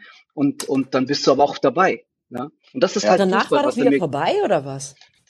Ja, oftmals, oftmals, ja. Das war wirklich so, dass das, äh, das, ja, wir sagen ja so, äh, sagen wir mal in, in Ghetto-Slang, sagen sie zu Jungs wie mich so Schwarzkopf, ne? Und das war wirklich so, dass die Schwarzköpfe unter sich und, und die anderen unter sich, aber wir waren halt die besseren Kicker und äh, auf dem Platz waren wir dann natürlich auch gewünscht und gewollt, ne? Und außerhalb des Platzes war es dann wieder die andere Welt, wo wir dann nicht gewünscht Wobei man waren. fairerweise Nicht sagen muss, dass die Schwarzköpfe, die ich kenne, Ja. selber Schwarzköpfe genannt haben im Fußball. Richtig, das dürfen wir, das dürfen wir auch mittlerweile. Genau. Weil wir nehmen das doch mittlerweile mit Humor. Aber das ist genauso, äh, äh, wie, wie das mit den Schwarzen ist, wenn sie sich gegenseitig äh, das N-Wort zuschmeißen in Humor, als wenn es jetzt jemand sagt, der das auch so meint im Negativen. Ja. Ne? Absolut. Das ist immer was Absolut. anderes. Es kommt darauf an, wie man es sagt und in, welcher Situation man, man so einen Spruch mal lässt oder einen Spaß draus macht. Ne? Und ich hab, ich bin kein Typ, der irgendwie das jetzt annimmt, die Negativität etc. Ich mache, ich sage es ja selber bei mich, Schwarzkopf oder was auch immer. Und das ist alles auch teilweise ein Kosename, teilweise auch äh, lustig gemeint. So sehe ich die Dinge. Ne? Aber es ist auch die Situation. Wenn mich einer kommt und damit beschimpfen möchte, ist es halt nicht mehr lustig. Und das habe ich auch Aber- Nee, ganz klar Dann erlebt. ist es unterirdisch, ja. Ja, Aber sag ja, mal, klar. nur mal so für Ja. mich, weil, Mhm. also ich bin schon so ein Sensibelchen und ich stelle mir vor, ich bin eine Leistungssportlerin und bin irgendwie meinetwegen weiß unter anderen, andersheutigen Menschen oder ich bin irgendwie eine Außenseiterin in meinem Viertel, so an sich. Aber ich bin eine gute Leistungssportlerin und dann werde ich in die Mannschaft gewählt und dann findet man mich toll und dann schlägt man mir auf die Schulter, wenn ich irgendwas Gutes gemacht habe. dann gehen wir duschen in die Kabine, dann gehen wir auseinander und dann bin ich wieder ausgegrenzt. Das stelle ich mir emotional ganz schlimm vor, das auszuhalten. Die Welt Weil ist voll ich von will solchen doch Sportlern. dazugehören, weißt du? Also wie, wie, wie geht Ja. man damit um? Das stelle ich mir ganz Die Welt ist vor. voll von solchen Sportlern. Die Welt ist voll von Sportlern, die Großes geleistet haben, aber ausgegrenzt wurden. Mhm. Das Mhm. ist kein, kein Einzelfall. Da Ja, aber wie hast du das denn empfunden? davon. Du hast ja gerade beschrieben, dass du es so erlebt hast. Ja, für mich war es natürlich äh, äh, nicht schön, fürchterlich, aber ich verstand ja auch, woher das kam, weil die ganzen Kids und die Eltern der Kids und so, die kannten ja auch irgendwo mein, meine Eltern oder äh, wie ich aufgewachsen bin, so die Psychomutter, der gewalttätige Vater und so, ne? Und dann ist man halt natürlich irgendwo außen vor und ich habe das dann natürlich auch gemerkt, wenn sie sich untereinander zu den Geburtstagen eingeladen haben, nur ich war nicht dabei, ne? Dann weißt du auch, wo du gerade stehst bei den Leuten. Aber, beim Sport war es dann wieder gut genug, oder was? Warum haben die dich nicht mal genau das eingeladen? ist es. Also das Genau ist doch, das das ist ist es. doch absurd. Und im Fußball war ich halt wiederum gut genug. Und, und dann brauchte man so einen Spieler wie mich. Ne? Und das war ja auch dann für mich auch wichtig, dass ich wenigstens da so gut bin, Ja, dass ich äh, da. in dem Moment äh, wenigstens äh, so diese Anerkennung erlebe, dieses ähm, die Gesellschaft miterlebe, äh, dass ich dazugehöre, wenigstens da, wenn nicht schon, wenn nicht woanders. Ne? Und so ist das, dass ich auch gesagt habe, hey, wenn, wenn ich durch den Fußball die Anerkennung kriege von jedem, dann ist es das mein Ding, dann muss ich da durch. Okay. Ne, so. Und das war ja auch mein Anker, dass ich dann, egal wie ich durchs Leben gegangen bin und wie tief ich gestürzt bin, dass ich immer gesagt habe, okay, hey, der Fußball bringt dich raus, glaub dran, bleib dran und mach immer weiter so. Ja, Das hat mir dann auch psychisch geholfen, wenn Klar. ich diese Schulterklopfer dann abbekommen habe von den Leuten. Ne? ja. Und das hat dann gereicht erstmal, aber ich gesagt habe, hey, geil, cool. Puh. Puh. Ja, ja, es ist alles nicht immer rosig, aber letzten Endes, ich will es jetzt nicht nur ganz schlecht reden, das Buch hat ja auch irgendwo ein, ein gutes Ende, ne? Und das Naja, Ende du hast daraus was gemacht. Ich weiß nicht, ob ich die Kraft Richtig. hätte. Du hast Genau. was draus gemacht, das meine ich. Richtig. Du hast was draus Genau. gemacht. Ich weiß nicht, ob ich das, ob ich den Spagat ausgehalten hätte. Weiß ich nicht. Aber Wie zur Hölle bist du nach Paraguay gekommen? Ja, auch äh, gute, interessante Geschichte. Ich habe äh, einen, ein Sichtungsspiel mitmachen dürfen. Das war von irgendeinem Geistlichen mal organisiert gewesen. An, Im Schwarzwald hat er gelebt. Und äh, der hat sich immer christliche Fußballspieler nach Deutschland geholt. Die kamen aus Afrika, aus Brasilien, aus überall her. Und äh, dann hat er Spiele organisiert gegen zum Beispiel gegen VDV, arbeitslose Kicker. Oder Was ist VDV? Was ist, was heißt VDV? Verein der Äh, Vertragsfußballer. Richtig. Okay. Gegen arbeitslose Kicker oder hat mal ein Spiel organisiert, wo äh, äh, Scouts gekommen sind, Trainer und so weiter und so fort. Und in so einem Spiel habe ich dann äh, mitmachen dürfen. Und das war auch äh, ganz lustig, weil eigentlich durfte ich gar nicht mit ins Team. Ich war ja kein Christ und war schon da wieder ausgegrenzt. Und äh, dann hieß es, ja, wir, wir haben eine christliche Mannschaft, was willst du denn hier und so, ne? Und dann habe ich gesagt, ich will eigentlich nur Fußball spielen und eine Chance. Und ja, was kannst du denn? Dann sage ich, na ja, hm, ich bin ziemlich schnell und zweikampfstark und äh, ich weiß, wie es Tor aussieht. Na, wie schnell bist du denn? Und dann hat er mich so getestet und ich war tatsächlich der schnellste Spieler an dem Team. Und dann hat er gesagt, komm, du machst jetzt mit. Dann haben wir ein paar Mal trainiert, dann gab es dieses Sichtungsspiel, wie gesagt. Äh, ich stand im äh, Stau und äh, habe die erste Halbzeit verpasst, kam schweißgebadet an, auf den Platz losgerannt, noch halb angezogen und wechsel, wechsel, Schiri, wir wechseln. Und dann habe ich in, ich glaube, keine zehn Minuten vier Tore geschossen. und, ja, und das war, ähm, ja, und nach dem Spiel, die haben mich auf den Schultern getragen, Fotos, überall Autogramme und den ganzen Kram, so was man so als junger Mann äh, gerne hätte. Und da waren Scouts dabei und unter diesen Scouts war ein Österreicher, der in Paraguay lebt und dort äh, im Fußball äh, ein bisschen zu tun hat. Und der hat mir dann gesagt, ey Moki, willst du nicht irgendwie nach Paraguay? Ich hätte den Club, ich habe einen Club für dich. Und das war für mich natürlich genau das, was ich gesucht habe. Klar. Weg aus Deutschland, weg aus dieser Kriminalität, weg aus dieser Armut, weg von der Straße an sich, weil äh, es steht ja auch im Buch drin, wenn man es mal liest. Ich war ja schon so tief drin, dass ich äh, sogar von der Polizei als V-Mann engagiert worden, äh, engagiert, äh, die wollten mich dazu engagieren, als V-Mann Angeheuert worden bist. Ah. Genau, also richtig schlimm das Ganze und ich habe da auch gemerkt, ey, ich muss hier weg, bevor es noch tiefer geht, egal wie. Und äh, das habe ich dann äh, so wahrgenommen, diese Paraguay-Geschichte, damit ich einfach hier weg bin. Und dort hat es dann tatsächlich geklappt. Ja, Dann von den Vereinsleuten empfangen worden. Am, am Flughafen hat man dich abgeholt oder wie ist das gelaufen? Noch schlimmer.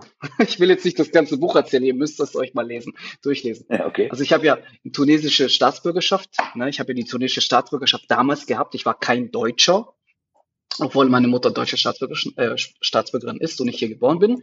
Und man wollte mir partout die deutsche Staatsbürgerschaft nicht geben. Verstehe ich auch. Mit meiner Vergangenheit wird es ein bisschen schwer. Ja, ich habe dann einen äh, von Club Gurani, wenn du das kennst, äh, äh, den äh, Top-Club aus Paraguay, Guarani, habe ich schon einen Profi-Vorvertrag nach Deutschland geschickt bekommen. und den hatte ich ständig bei mir in der Hosentasche mit drin. Immer als Erinnerung, hey, ich bin hier bald weg, endlich. So als Motivation weiterzumachen. Und äh, ähm, ja, dann habe ich mein Visum beantragt und das ist abgelehnt worden. Und dann durfte ich nicht nach Paraguay. Und dann habe ich gedacht so, hey, was kann ich denn machen? Die Chance meines Lebens, ich kann endlich weg, neu anfangen, etc. pp. Und jetzt komme ich noch nicht mal in den Flieger rein. Was ist denn das für eine Geschichte hier? Und habe dann alles versucht, um nach Paraguay zu kommen, es ging nicht. Und dann mussten wieder meine, sagen wir mal, mein, mein, mein Milieu herhalten und habe mir dann, wenn ich das vorab schon erzählen darf, habe mir dann einen gefälschten Reisepass machen lassen, einen französischen, und bin tatsächlich mit einem gefälschten Reisepass nach Paraguay ausgereist und habe dann dort in der River Plate gespielt. Und ja, also ganz, ganz wichtige Story, müsst ihr im Buch lesen. Aber in Paraguay hat man mich also abgeholt, empfangen und dann habe ich tatsächlich als äh, Spieler, als französischer Spieler dort äh, gespielt. Und ja, so war das. Ich meine, konntest ja die Sprache, ne, die französische. Nee, eben nicht, das ist ja das Schlimme. Das war auch im Scherz Aber, gemeint. Ja, genau. Hat ich konnte natürlich kein Franz Nee, aber das Gute ist ja, weil die Tunesier, die haben ja äh, sind, sind sehr viel mit dem Französischen connected und ich habe mir das zurechtgebogen. Ich habe gesagt, hey, wenn mich irgendeiner fragen sollte, dann dann erzähle ich, äh, mein Vater ist französischer Tunesier, aber ich bin hier in Deutschland geboren, deswegen spreche ich es nicht. Ich musste mir also alles immer zurechtbiegen, also ein ganzes Leben irgendwo zurechtbiegen, damit man das irgendwie, damit man durchkommt damit, ne? Und das alles nur, um hier endlich wegzukommen, um Fußballer zu werden. Du hast ein Jahr dort gespielt? Ja, eine Saison, ja. 2003, 2004 stand ich dann hier im, äh, äh, in der, auf der Bundesliga-Transferliste. Da bin ich dann wieder zurückgekommen. Es war Bist drei, du denn heute richtig wieder hier angekommen? Fühlst du dich heute heimischer hier? Ja, schon einige Jahre später. Ich fühle mich schon heimisch, ja, aber nicht 100 Prozent, wenn ich ehrlich bin. Mhm. Also ich bin gerne ein Abenteurer und ich würde gerne andere Länder, andere äh, äh Ecken der, dieser Welt nochmal bereisen und sehen. Aber ich fand, ich muss es ehrlich sagen, aber es ist, das hat was mit meiner Vergangenheit natürlich zu tun, dass ich äh, hier nie hundertprozentig, obwohl ich hier geboren bin, nie hundertprozentig angekommen bin. Und ich merke, dass sobald ich irgendwie ins Ausland gehe, einen Flieger nehme ins Ausland und dort ankomme, ist es so, als würde man mir eine, ein, ein Mantel voller Stress und, und Blei und, und, und Negativität abgenommen Abnehmen. haben abnehmen und mhm. ich laufe dann als ganz anderer Mensch die, die, die Treppen des Fliegers darunter. Das habe ich sehr oft bei mir gemerkt. Ne? Ich kenne das. Ich kenne das sogar sehr gut, obwohl ich Deutsche bin. Mhm. Und meine Frage an dich ist, warum bist du dann hier? Ich sag's offen und ehrlich, weil ich, ja, weil ich keine Perspektive woanders habe. Nirgend, trotz der Sprachen nicht, trotz der Erfahrung nicht? Nicht in ja, Südamerika, nicht in, nicht in Franken, nicht nirgend, nee? Nicht wirklich. Also ich war ja jetzt wieder mal in Paraguay und habe meine ganzen Leute dort besucht und äh, habe dann auch wieder mit denen Fußball gespielt. War echt sehr, sehr toll. Und äh, da war die rosarote Brille natürlich weg, wo ich dann gemerkt habe, was ist Paraguay heute? Es hat sich ein bisschen entwickelt, aber es fehlt natürlich in, an, an allen Ecken und Enden fehlt es natürlich. Und ob ich dort glücklich bin, weil ich bin ja kein Fußballer mehr. Das war ja damals eine ganz andere Situation. Ja, ist klar. Ja? Fußballer, keine Sorgen, äh, äh, Party, Spaß und Mädels und was auch immer. Da lebst du anders. ja, da lebst du anders. Und jetzt ja. bist du erwachsen. Ich habe ein Kind, äh, äh, eine siebenjährige Tochter, mein Ein und alles. Und äh, äh, ähm, jetzt, jetzt denke ich mir so, kann ich dort leben? Kann ich dem Kind auch was bieten? Kann, kann man dort wirklich äh, klarkommen? Und ich habe gemerkt, nein, es ist nicht der Fall. Okay. Und für alles andere, was, sagen wir mal, eine ähnliche Qualität wie Deutschland hat, wo ich sage, hm, da könnte ich mich eventuell wohlfühlen, weil die Qualität stimmt, da wird es zu schwierig. Du kannst ja auch als Spielerberater nicht einfach in einem anderen Land arbeiten. Das funktioniert einfach nicht. Ja. Du hast ja hier deine, Kontakte, von vorne wieder hier deine Connection. Genau. Genau. Musst du alles von vorne wieder aufbauen. Ja, das verstehe ich natürlich, aber. Ist alles nicht einfach. nee, auf den Punkt kann man es wohl bringen, weil ich merke das schon auch. Ich finde, dass Deutschland tatsächlich nicht die beste Energie hat, so als Land. Mhm. Ja. Und mir geht das auch so, dass ich fühle mich hier, ich, selbst ich fühle mich hier ein bisschen fremd. Mhm. Und kaum gehe ich ins Ausland, bin ich die Fremde in der Fremde und fühle mich wohl, weil ich ja eh fremd Ja. bin, sozusagen. Dann fühle ich mich aber authentischer.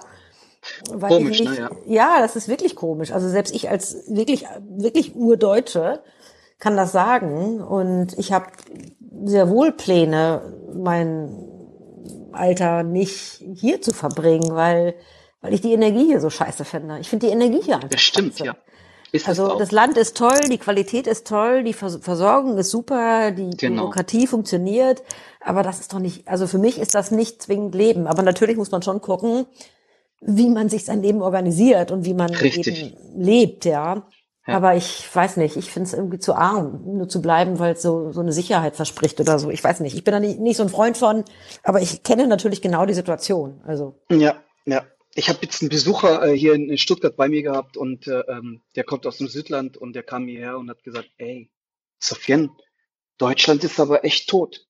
Und sag ich, Ja, was doch, meinst du? Dann genau. sagt er, hey, hier ist ja gar nichts. Ja. Die Leute sind ja alle in ihren Häusern äh, und, und äh, Ende Gelände. Hier passiert ja nichts. Und äh, dann habe ich gesagt, ja, stimmt. Die Leute gehen arbeiten und gehen nach Hause. Es passiert einfach nichts. Und in Ja, Südland und ist halt weißt du, anders. Nur ganz kurz. Ich bin gestern mit dem Bus in die Stadt gefahren. Ja. Und es gab irgendwie vor uns einen Müllwagen oder einen Kanalräumungswagen oder was auch immer. Und noch vor dem Bus war ein Auto. Und in der Tat, dieses Auto vor uns hätte eine Lücke erwischen können, um zu überholen. Mhm. Hat es aber nicht. Warum auch immer. Und Mhm. neben mir die Leute im Bus, und das ist Deutschland, sagen, was für ein Idiot. Und ich so, oh, ey, diese negative Energie, Mann. Es ist wirklich so, ja. Und ich finde das ganz schrecklich, weil ich sag, hey, wir sitzen hier warm und trocken, ist doch alles schön, wir kriegen hier eine gratis Stadtrundfahrt, wir fahren durch den schönsten Teil von Hamburg. Was ist daran so schlimm, ob ich zwei Minuten später diesen Wagen da überhole genau. oder nicht? Richtig. Und das ist das, was ich tatsächlich in diesem Land echt schwierig finde. Echt schwierig finde. Also du bringst es auf den Punkt mit dem Wort, es ist wirklich eine negative oder eine, ja, eine negative Energie, wenn man Ja, es, äh, das ist auch so. vergleicht. Ja, und das, glaube ich, ist auch mein Punkt, wo ich äh, merke, äh, woanders, äh, äh, ich habe es auch so gelebt, da wird viel mehr miteinander, viel mehr gelebt, da ist viel mehr Spaß angesagt. das Gelacht auch zum. Beispiel. Genau. Lachen. Das Oh. fehlt mir einfach. Ja, das Das fehlt verstehe mir. ich. Ja, Ja. also das fehlt mir ehrlich gesagt auch. das fehlt mir wirklich. Ja, Oh, naja, gut, das nur am Rande. Also das trifft ja jetzt den Podcast überhaupt nicht mehr und wahrscheinlich Ja, sprengen ja, wir hier gerade jeden, jeden Sprengerrahmen. ähm, aber Sprenger lacht, heißt es nicht so? Sprenger, ja, Sprenger lacht, genau, das Sprenger doch mal was. schweigt. Aber tatsächlich sind das auch so Themen, die mich mega beschäftigen. Wo würdest du denn gern leben, wenn ich fragen darf? Ich habe neulich eine Vision aufgeschrieben und ich habe tatsächlich ein Haus in Spanien, aber ich glaube, Spanien ist es gar nicht. Ich weiß gar nicht, ich kann dir, glaube ich, das Land gar nicht nennen. Also, wenn Okay. überhaupt, tatsächlich, ich will auch nicht in Amerika leben, aber ich habe Montana zum Beispiel geliebt. Ich Hm. weiß, ich will an einem Ort leben, wo ich Wasser habe, unbedingt Wasser, wo ich äh, viel Natur habe, wo der nächste Ort nicht so weit weg ist, aber auf gar keinen Fall in- nahe einer Großstadt oder so. Hm. Ähm, ich kann mir eigentlich, eigentlich kann ich mir alles vorstellen. Ich brauche Sonne, ich brauche Licht. Ich brauche Licht. Also Licht. ja, und Schön. vielleicht lerne ich noch mal jemanden kennen, der dann einfach sagt, gehen wir nach Südafrika oder gehen wir nach Argentinien oder gehen wir nach Italien oder gehen wir auch nach Spanien. Äh, In all diese Länder. Ich glaube, ich würde überall hingehen. ja, Ähm, ja. Und alleine würde ich wahrscheinlich versuchen, dann, wenn meine Tochter mal aus dem Haus ist, mein Haus in Spanien mal auszuprobieren, wie sich eigentlich anfühlt, wenn ich dort bin. Hm. Schön. Ja, klar, warum nicht? Ja, aber genau die Antwort kenne ich nicht. Ich kenne nur das Gefühl dazu. Stefan, du bist in vielen Ländern rumgereist. Wenn du jetzt eins Ja. hättest, wo du sagst, da gehe ich hin. Das sind äh, zwei sehr unterschiedliche, genau genommen sogar drei. Ich könnte mir sehr gut vorstellen, auf Mallorca zu leben, und zwar auf dem Land, ähm, weil ich da Sonne und Licht habe, wie es ja gerade Mhm. auch schon mal bemerkt wurde, aber weil ich trotzdem auch meine Heimat brauche. Ich bin von da aus in zwei Stunden wieder zurück, wenn es mal sein sollte. Also das könnte ich mir vorstellen.